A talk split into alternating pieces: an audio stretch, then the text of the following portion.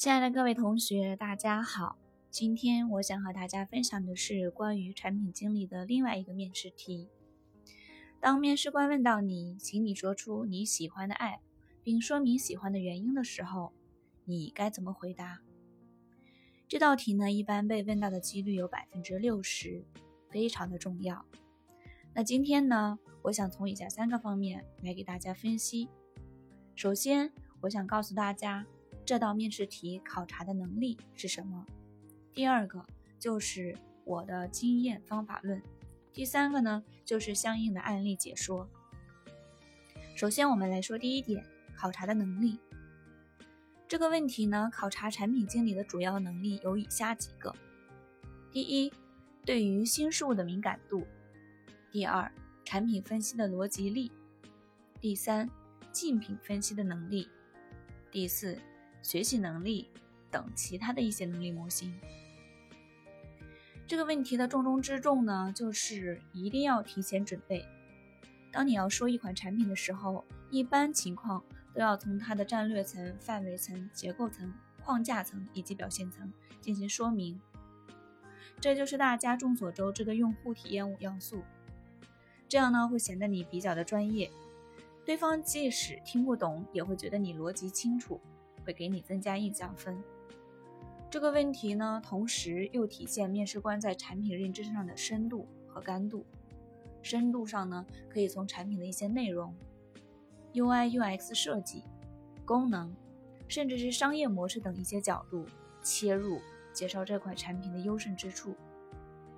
那干度上呢，可以介绍一些新奇有趣的产品。那具体应该从哪些方面入手呢？我们来给大家讲一下第二点，经验方法论。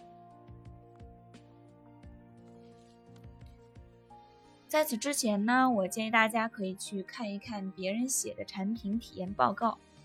当然呢，最好是自己找一款感兴趣的产品，写一份体验报告。相信这个问题就会迎刃而解，因为毕竟是你自己。用你自己的思维逻辑去从头梳理过来的，这样对于你自己来说会比较的熟悉。像这些写作的方法也有很多，大家可以去网上查询一些方法来学习。报告的内容呢，你要经常去更新迭代，来加深自己的认知。这个大家可以到我的 CSDN 博客去看，然后具体是什么，就是名字跟我的嗯这个博客的名字是一样的。首先，我们来讲一下这个回答这一类问题，你必须一定要选一个自己熟悉的，并且自己经常用的爽的 app，而不是去死记硬背一些别人的答案，因为毕竟不是你自己的，可能别人喜欢，但是你并不喜欢，有一些点人家写出来了，但是你没有 get 到，所以你在回答的时候可能会出现一些就是磕巴或者是讲不清楚这样的情况，所以我们一定要避免这样的情况。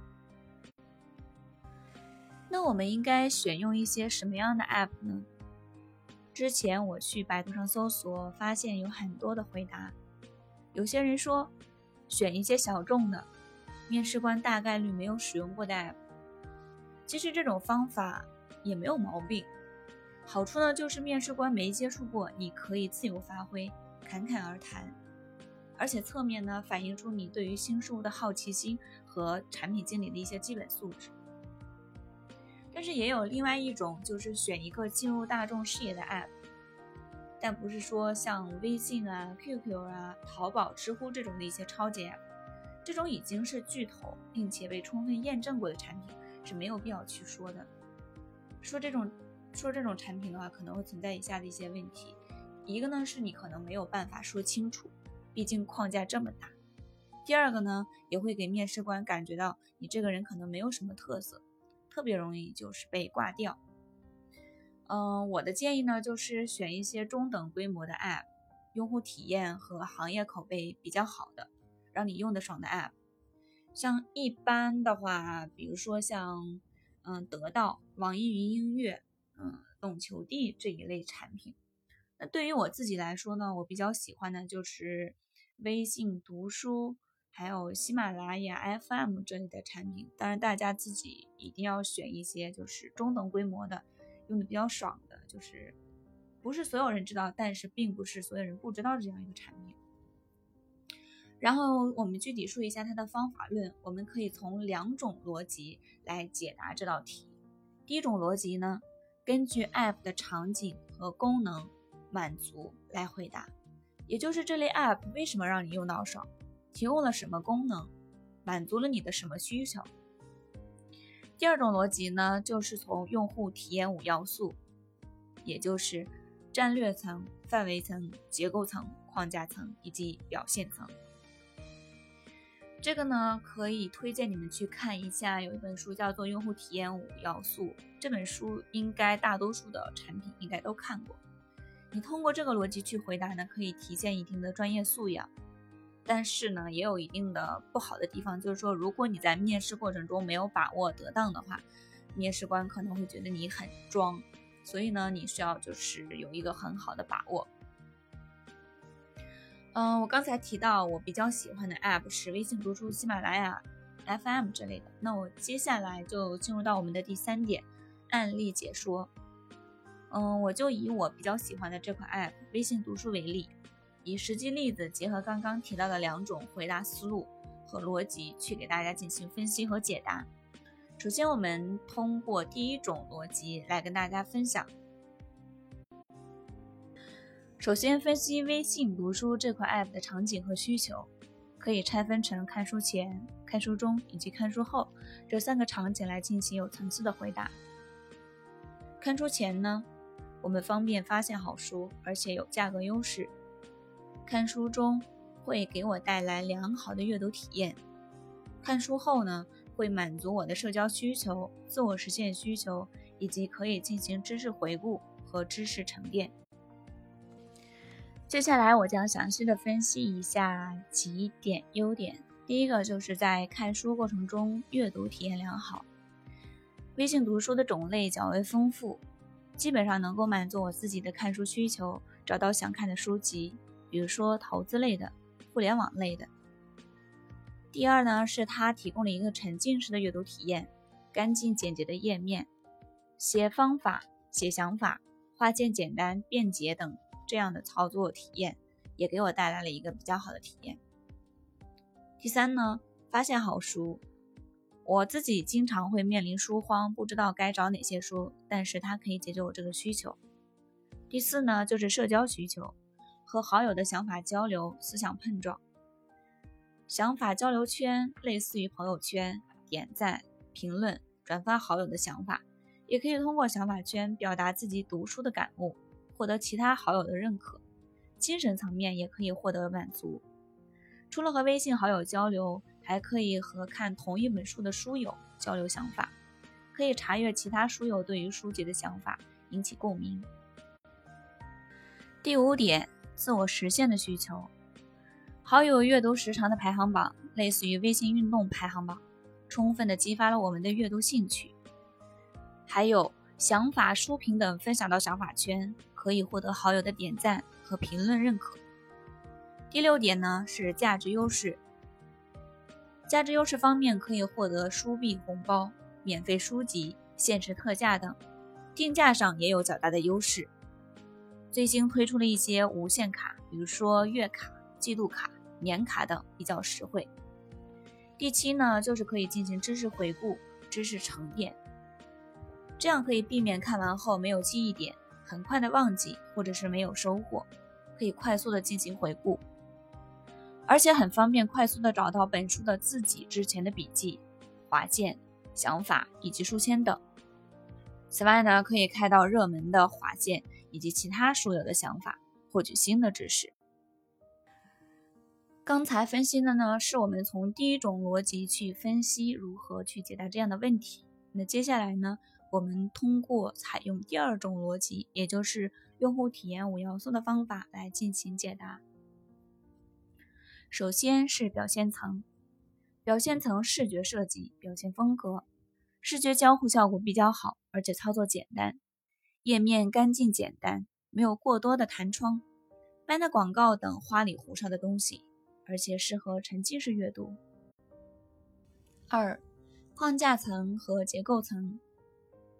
页面设计、信息展示，页面设计和信息展示层级上来说比较清晰，操作简单。发现、书架、想法、我的层级比较清晰，功能划分。视觉焦点和信息层级比较清晰，主次分明，符合浏览习惯，用户使用时也不会眼花缭乱。三、范围层，功能列表，功能上来说比较好，用户体验极佳。那具体的是哪些功能解决了你的什么需求？我们在第一种逻辑里面也有提到，大家可以去参考。四、战略层。App 的战略发展方向以及商业模式，语音知识付费的趋势，微信读书提供的有听书的体验，供应链整合，出版服务，IP 打造。它的商业模式有销售电子书、出版服务、电台服务、IP 的打造等。上面呢是我们分别从两种角度、两个两种逻辑去回答这一类的问题。那当然，回答完之后呢，并不是代表我们这个问题就到此结束了。一般面试官会跟你进行继续深入的交流。那一般问的最多的呢，就是你还有什么改进的意见吗？其实呢，像这样的问题，我们不用等着面试官来提问。我们回答完我们为什么喜欢这款 App 之后，我们可以去接着回答这款 App 有哪些点是可以改进的。另外呢，还有一些回答是比较加分的，比如说你可以跟同类竞品相比，这款产品有哪些特色，也就是将这款产品与竞品进行对比分析。比如说，我们以我比较喜欢的微信读书为例。这款 App 还有以下的几点可以进行改进。第一个呢是书单功能，书单功能目前比较鸡肋，没有做到像网易云音乐那样可以分享和查看好友的书单。第二个呢，活跃和留存上可以做得更好，任务体系和会员体系的搭建，个性化的勋章，自我实现的需求更能够得到满足。三呢，书币分享功能。只能分享给好友，不能分享到朋友圈。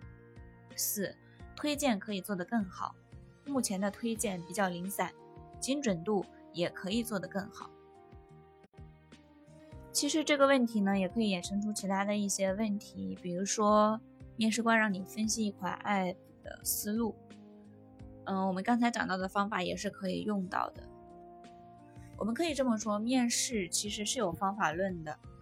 嗯，但是呢，其实真正的方法是源自于自己的工作经验和生活积累，所以呢，还是建议大家要不断的对自己的工作进行复盘、进行总结、进行沉淀，形成自己的一套方法论。